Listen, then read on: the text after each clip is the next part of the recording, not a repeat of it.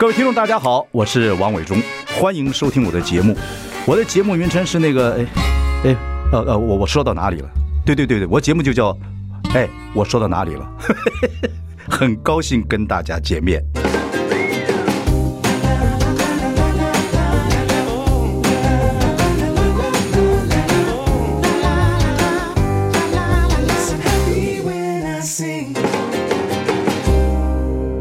大家好，我是王永忠，欢迎收听。哎，我说到哪里了？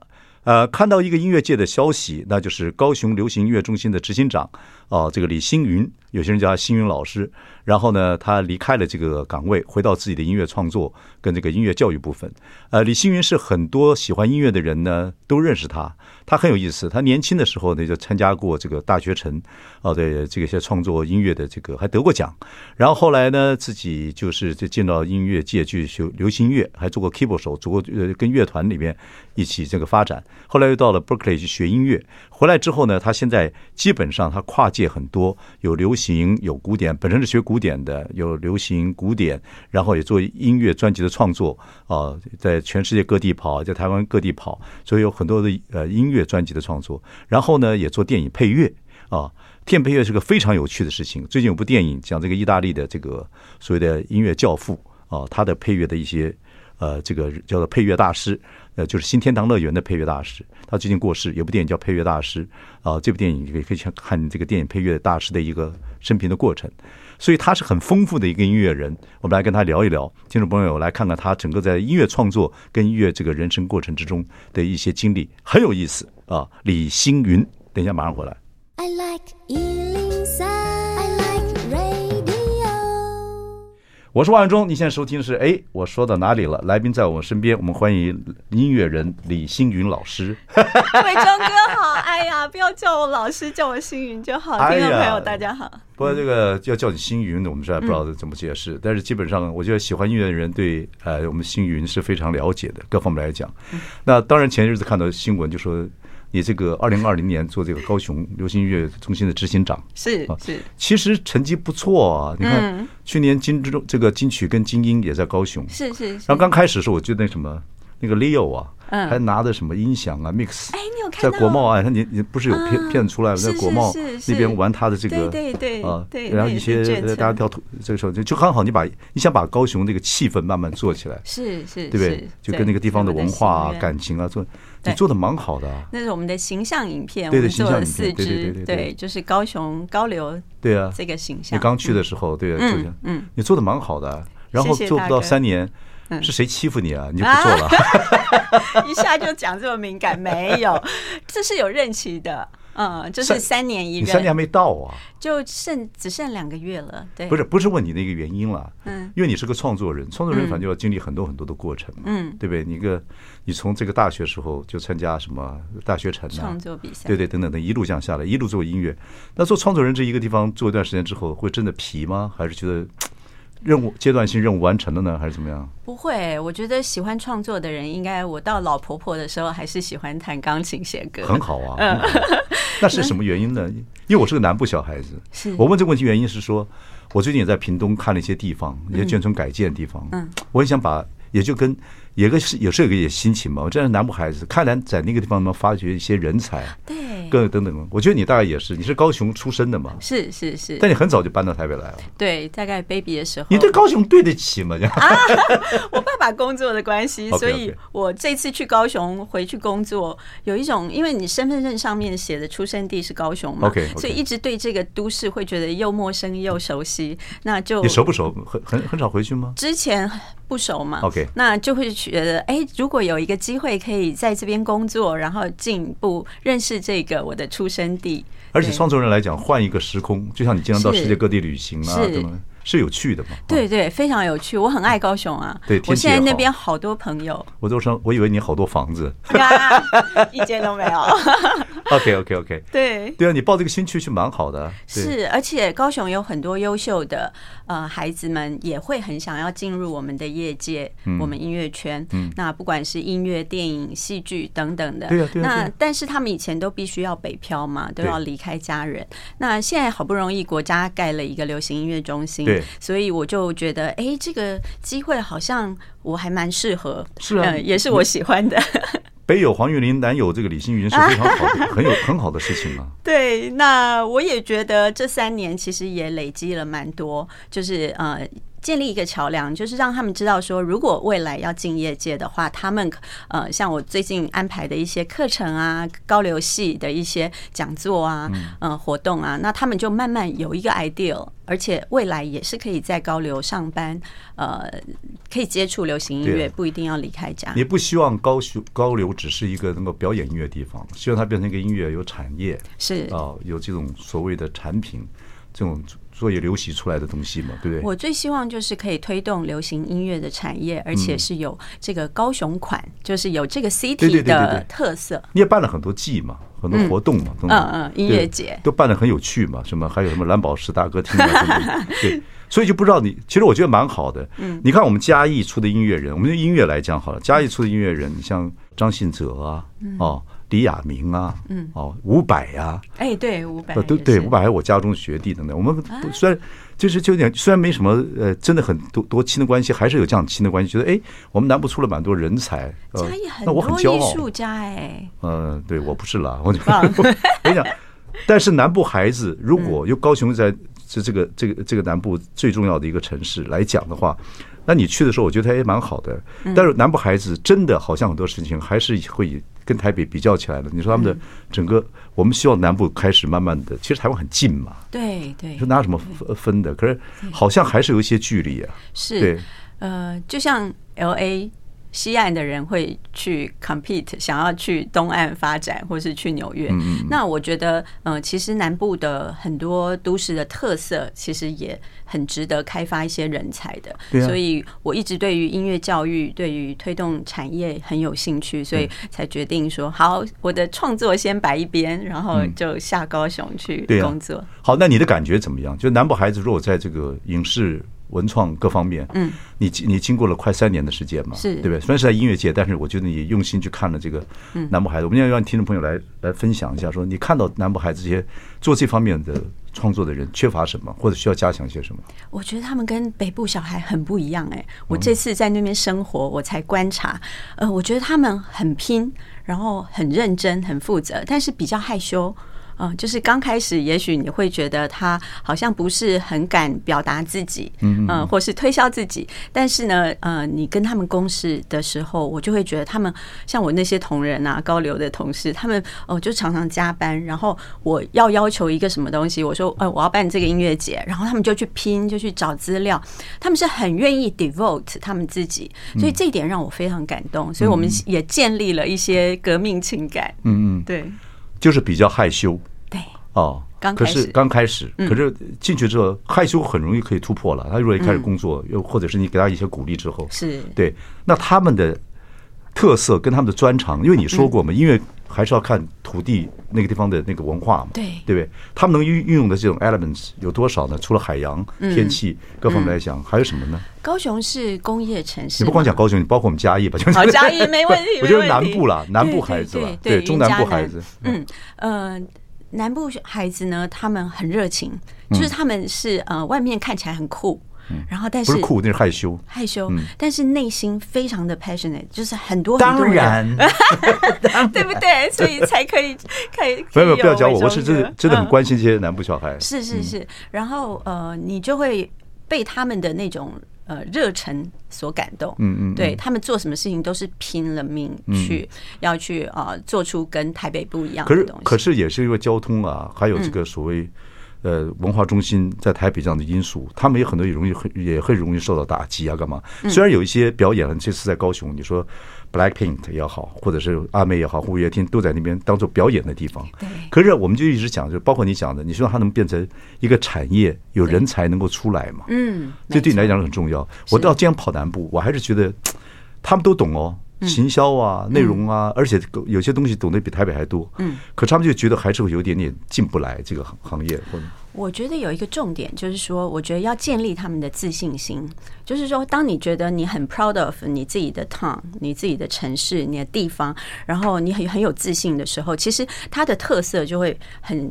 很容易就可以凸显出来。像我上个礼拜也是，呃，嘉义文化局也约我去开一些会议，哦，他们要办一些活动啊什么的。那我也发现说，哎，嘉义人就是应该找出这个呃都市或是跟其他人不一样的地方。我觉得我们台湾有每个都市其实都应该往这个地方去发展。那我我常常觉得我们做台北第二没意思啊，对，那只是 copy 而已。那你看到高雄？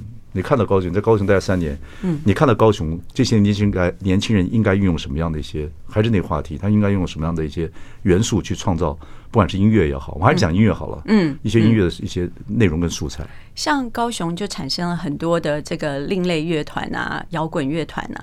那他们的啊这个 quick call 哈，或者是说他们的那个嗯很 aggressive 的那个性格就展现出来，因为他们比较直率，嗯，就是他们喜欢就很喜欢，不喜欢就摆一个臭脸，所以他们是很直的，他们不会说像呃有点像京都跟东京或是大阪那种不一样。嗯嗯嗯，那有时候我们在台北，我们会客气啊，我们会呃不好意思说，我我真的很很很不喜欢，我们可能会用婉转一点的方式。那但是我现在发现，跟那些小朋友，他们有时候设计出来一个东西，然后我就说啊，这样不会太太突兀吗？或是这个太撞色吗？什么的？然后他们就说，老师，我就觉得这样比较好，就是他们是很直的。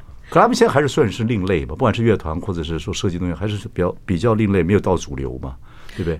可是应该跟他们讲，另类有可能机会变成主流吧？是没错，像灭火器乐团刚开始啊，大家会觉得他们比较另类，比较 indie。但是现在呃，有这么多人喜欢他们的时候，其实主流跟非主流它的界限其实就很快的就被打破。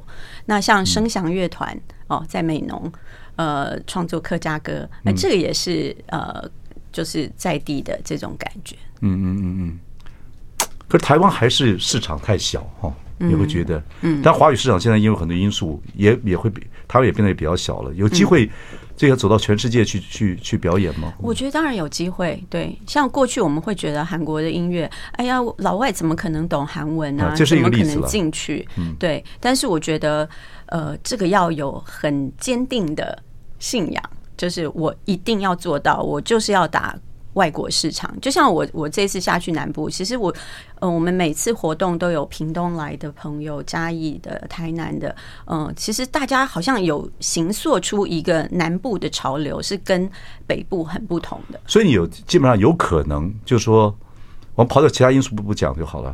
有可能台湾可以南部、中南部可以塑造一个自己的一个影视或者是音乐各方面这样子的文创文化，是，是，根本也不要。管台北怎么样，这样的方就不管是一个方式嘛。对，这也是我一直想要推动的感觉。对啊，对啊，像我们这种这种南部的瓦信哎哈，外省人做开始做眷村文化，就没有人理我们什么叫眷村文化。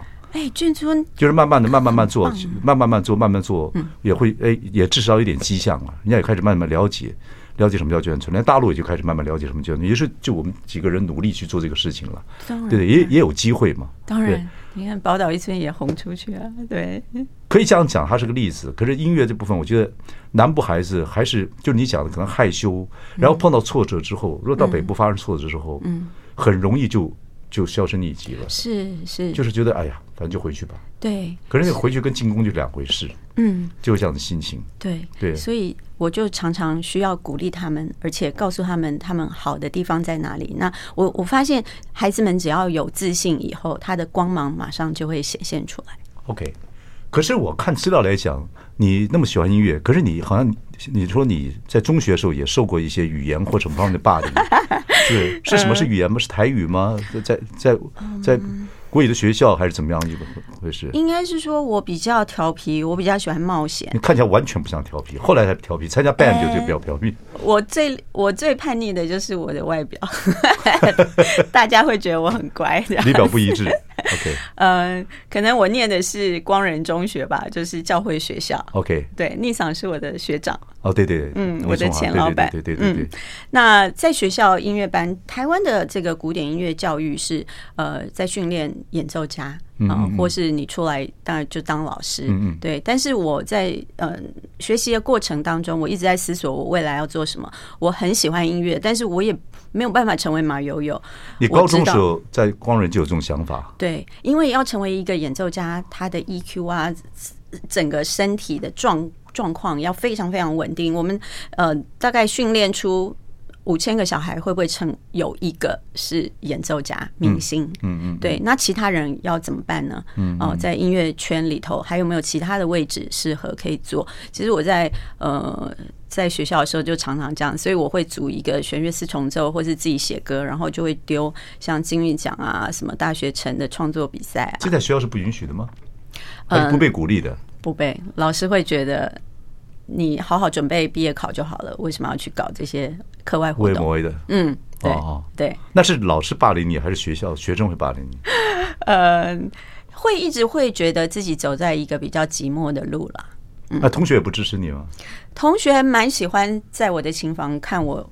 弹一些电影主题曲啊，从那时候就开始玩。哦，你没有回答我问题，这个可能要再另外开一集，会讲很多。对，但是在学校是会觉得比较苦闷了，比较孤单，因为对，因为呃，古典音乐圈对大家都还是呃希望你是循规蹈矩，觉得你是另类，嗯。啊，那家里的家里对你鼓励吗？就说没关系，你就读读音乐，但是基本上，我妈就是很头痛啊。就是我自从我大学毕业，我就跟她说，我不留学，我也不去念什么硕士，我就是要进入流行音乐圈。你们家本来是希望你能够做这个属于演奏家。对，我妈说，她给我学音乐是希望我以后不要靠男人吃饭，就是如果我被欺负了或者干嘛，我教了钢琴，呃，我可以自力更生。她的心愿只有这样。你妈喜欢音乐吗？还是她很喜欢？但是没有机会学哦。可是他的概念里面觉得说，如果能演奏钢琴，可以就是可以当老师。那时候那时候妈爸妈都是希望你以后有一行饭啊，你自己的记忆，对，可以做老师或者怎么样。我们眷村就说你会开车，能做建车司机，你就饿不死。这话把我哥气到气到现气到后来都还在生气。我们只能开建车吗？是是，就这样。所以你妈就说你能够弹钢琴就好。对对，只希望这样子。对，但是后来没有想到我在录音室工作，然后我都录音到半夜三四点。哦，有时候帮生哥编曲，还要陪他喝一口红酒。哇，我妈都疯掉了。对，你妈说：“我叫你有饭吃，不但没让你有酒喝。”对，他就说：“你半夜三更都不回来，到底在玩什么流行音乐？”不过你，你你爸爸喜欢音乐吗？我爸爸也很喜欢，他是工程师，所以他是理科思考的人。理科很多很喜欢 classic，是音痴啊。OK OK 啊，音痴。哦，所以很可能你这个基因也是来传你来自你妈喜欢音乐这个事情。是是，对对，只是没有名状，没有特别的。这个所谓表现出来而已。还好，我爸爸妈妈他们还算是呃算开明啊就是自由派的，觉得我个性很犟嘛。那呃也不可能是他们塑造的一个什么音乐系，然后去跟什么医学院的去 dating 啊什么那种活动，我是完全拒绝的。OK，就展开你的音乐人生了。好，休息一下，马上回来。来。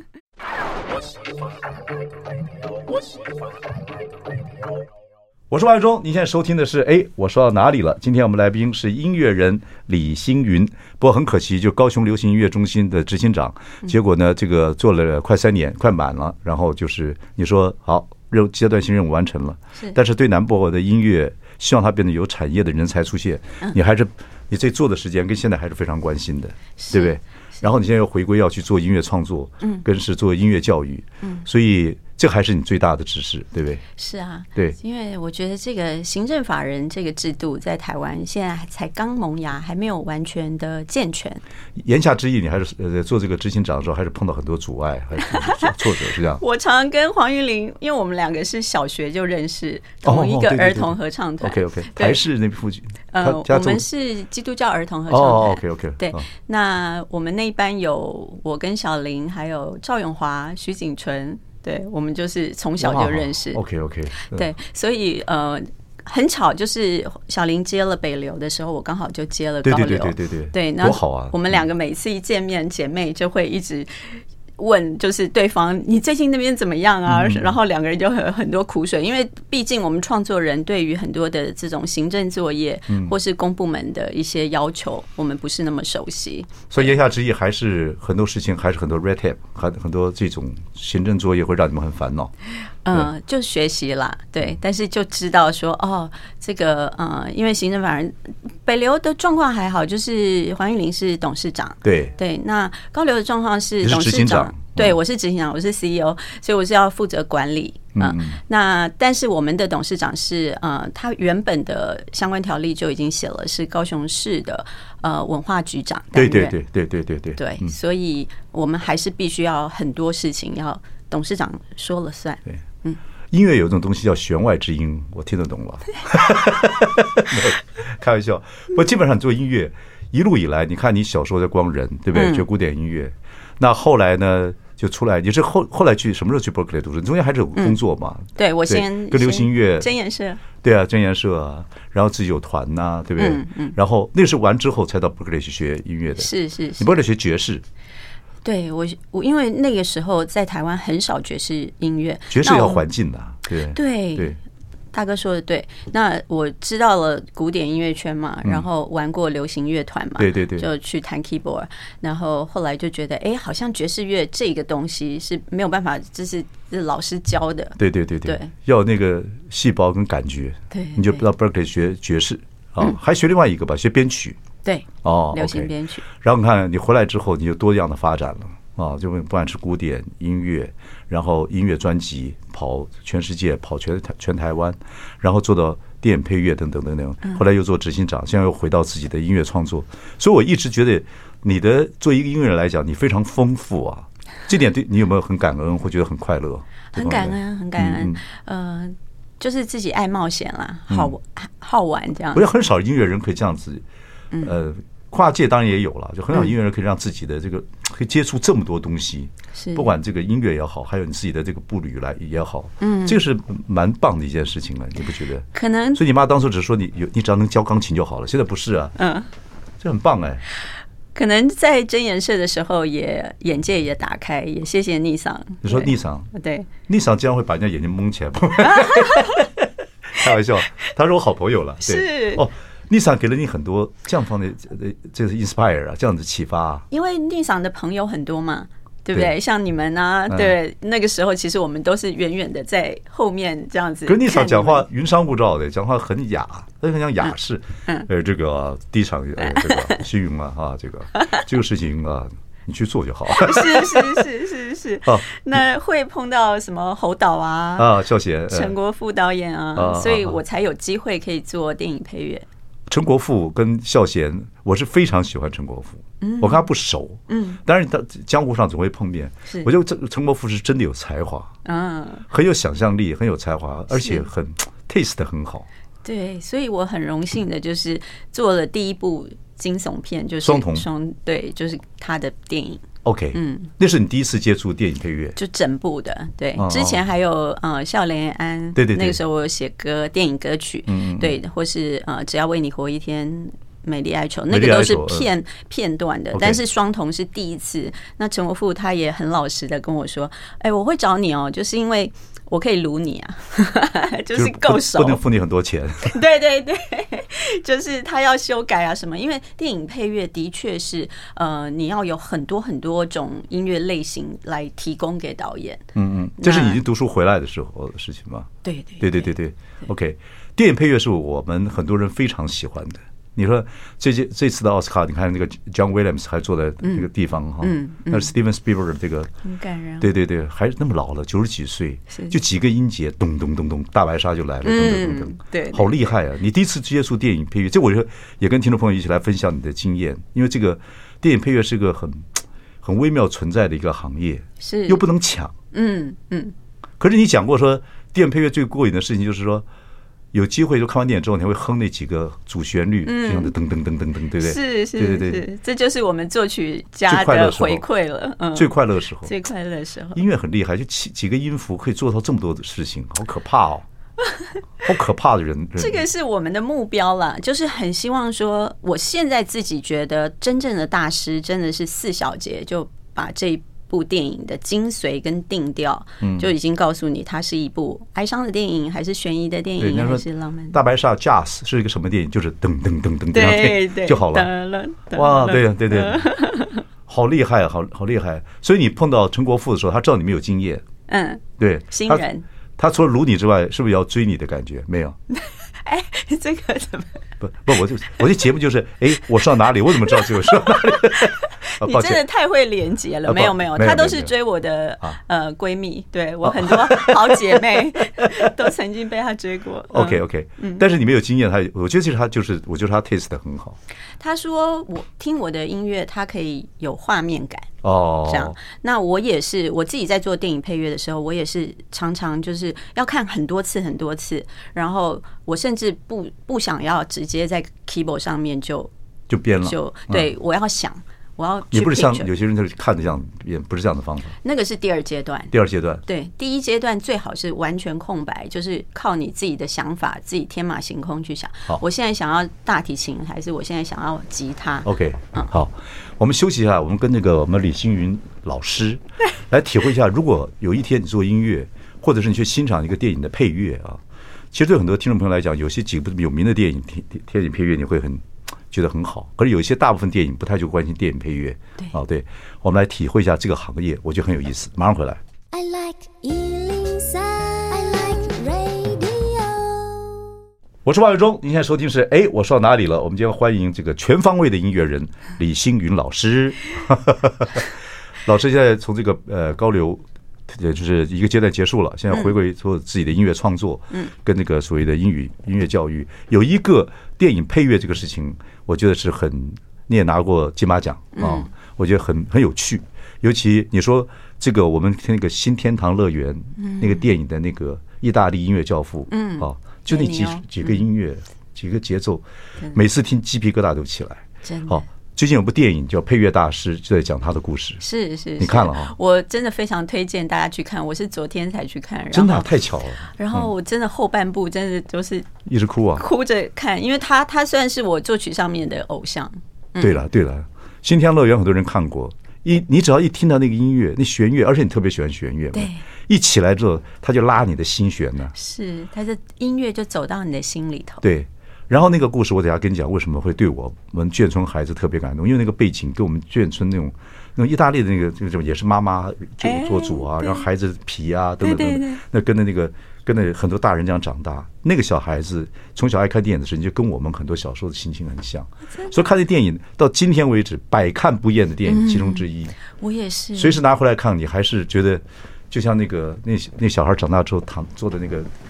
电影院这样这样子看那个电影，嗯，感触良多。你看电影配乐多重要哦！这个这个戏《配乐大师》这部戏就是讲这个意大利的音乐，对，音乐大这个教父嘛，对对，讲他的这个作曲家，对。讲到你第一次呃接触到电影配乐的话，就是从 Berkeley 读书回来之后碰到陈国富，啊，他让你做双瞳，是那时候会很紧张吧？很紧张啊！而且我以前觉得，哎，我很喜欢音乐，我也喜欢电影，那我应该就 be able to。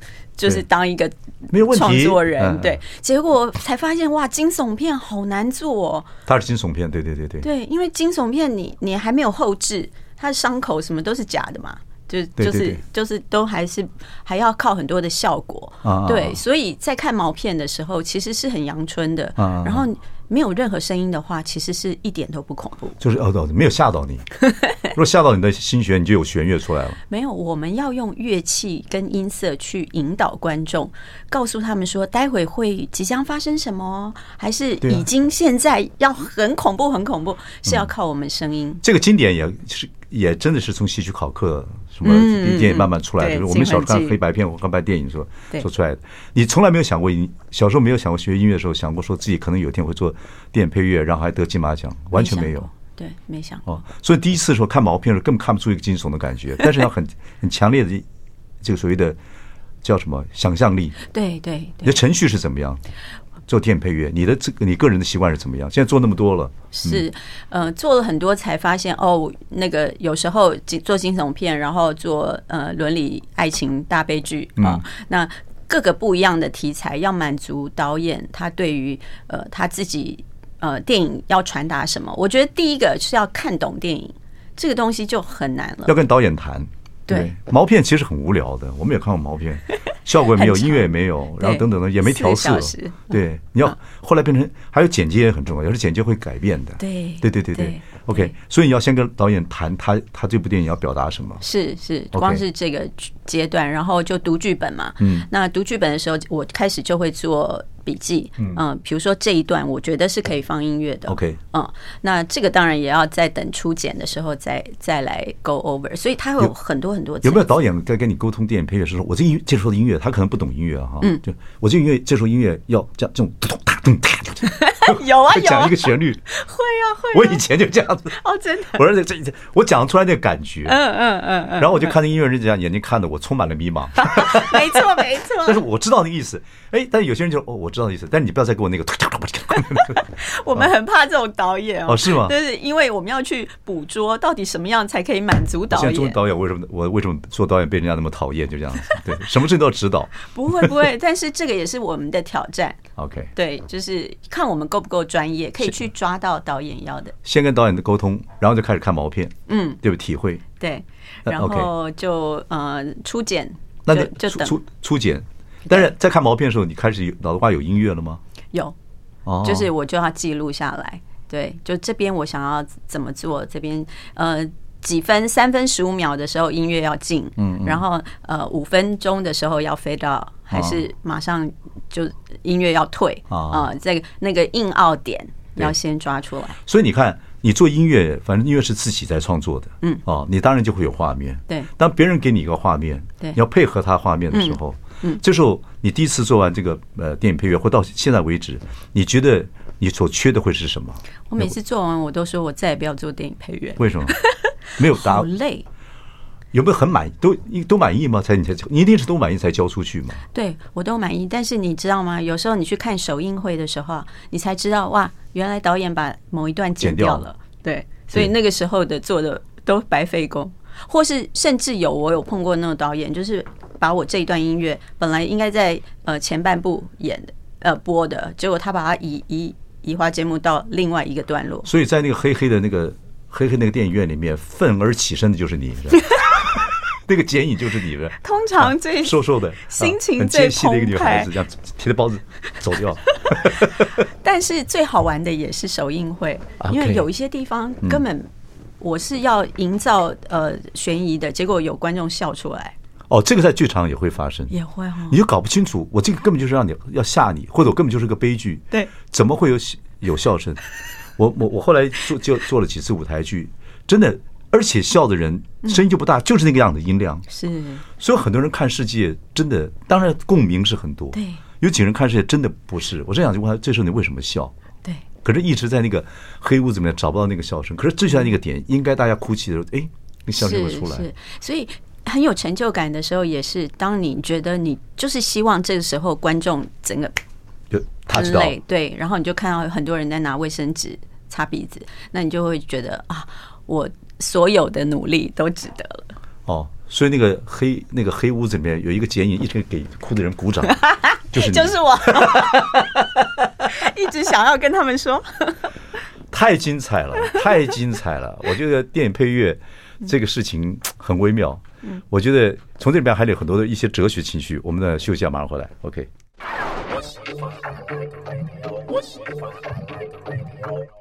我是万永忠，您现在收听的是哎，我说到哪里了？今天我们欢迎的是我们的权威的音音乐人李星云。我们谈到你这个音乐整个学习到现在职场上的工作的一个整个的生涯啊。当然，我们谈到一个，我觉得听众朋友可能跟我都会很有兴趣的一个电影配乐，也是你一个。你也拿过金马奖，很重要的一个工作的项目。你离开高雄这个呃流行音乐中心之后，现在也有人在继续找你做电影配乐嘛？嗯，听说跟那个呃是陈明章老师也有新的创作，对不对？大哥怎么都知道？对，你真的我早上有只我早上有只鸟会停到我们家门口，来跟我。我我我我懂鸟语，情报太足了。嗯，对，因为我一进圈子的时候制作的第一张唱片就是陈明章的《下午一出戏》。对对对对对，那张唱片。那哎，没有想到我做的东西好像在当年啦，是会让大家觉得很另类、很怪，或是很。不，音乐就这样子，另类总会变主流啊，就这样子。跳来跳去。对，然后到现在还有人常常有时候跟我聊天，新朋友他们会说：“哎，我好喜欢那一张唱片啊什么的。嗯嗯嗯”所以我们有计划在想说，把陈明章的作品重制，嗯，做一个管弦乐的连接。哦、对，因为我很喜欢写 symphony 这种、哦、这种编制的。哦、对，那也是因为。他也是我有纪念性啊，就是我进圈子做的第一张制作人的。对对对对对对。不过说做电影配乐的时候，你自己在看毛片的时候，脑袋瓜就开始出现旋律。嗯。然后你会想 symphony 那种感觉吗？就是那低音鼓咚，cello 怎么样？开始有会感觉那样那样的情绪，对对不对？那是满心充满澎湃。对。制作人跟作曲人、配乐师必须要有一个这样子的嗯。有一点超能力吧，就是我想象，对我想象这一段，如果是用呃琵琶来演奏的话，它会有什么样的感觉？OK，嗯，你说最近的这个呃新天堂乐园这个所谓电影配乐大师，也是意大利的这个音乐教父，是这部电影叫做《配乐大师》。这个电影刚刚上，对，你看到后面你会泪流满面。当然，你也从事同样的职业嘛，部分来讲，嗯，你为什么让你感动最大的部分是什么？就是呢，他也是一个呃跨界。当他是原本是在学习古典作曲的时候，他常常会被他的老师、被他的同学瞧不起，会觉得他在玩什么古典怎么会让人瞧瞧不起呢？不是，他原本是古典音乐家，但是他去接了电影配乐的时候，OK，他自己是会觉得 ashamed，甚至还用假名哎，而且在意大利那种地方啊。等等等等，对，就是不被他的原本古典音乐圈的人肯定。OK，对，OK，那所以他自己就开创一条，他后来有觉得他一定要在电影配乐上面呢，呃，做一个 revenge，就是告诉当时呃不看好他的人，他想要闯出一条路。那我也觉得，呃，跨界的人本来就是比较辛苦的，因为你你不被肯定，不被熟悉，那大家不知道你要做什么。可是跨界现在来讲，我觉得是蛮蛮愉快的。我觉得，你看以前刚开始你们民歌时代的时候，很多创作是吉他嘛、和弦嘛，或几个和弦就可以创作。对。可是你先看现在，你看周杰伦他们、J J 他们这些新的流行音乐歌手，他们是学古典出来的，光黄玉林他们这些都是一样。可是那个键就是多，他的想象力就比较丰富。古典还是你看你学古典，后来你学配乐的时候，练配乐的时候。你的声音里面的乐器跟感觉和鸣就不就一堆嘛？对，就不会那么单纯。古典音乐还是好啊，对，还是小时候有这种环境啊。我们就是没有这个环境啊。我们只我们眷村只有打孩子的声音啊。哎呦，也是一种弦乐。哎，所以以后以后你帮我，如果我我我是梦终身梦想还是做眷村文化很多东西。是，如果一部不管是舞台剧还是什么大的创作出来的时候，像以前的《宝岛一村》或者《光阴故事》来，对，那是配乐要请你帮忙，里面千万要用小打孩子的声音。哎，还有那个。包子馒头叫卖的声音，啊，这个 sampling 起来 很炫啊！对啊，就加一个 loops 就会变成新的拼贴感啊。我就说《新天堂乐园》这个这个歌声，这个这个这这音乐电电影的配乐的音乐。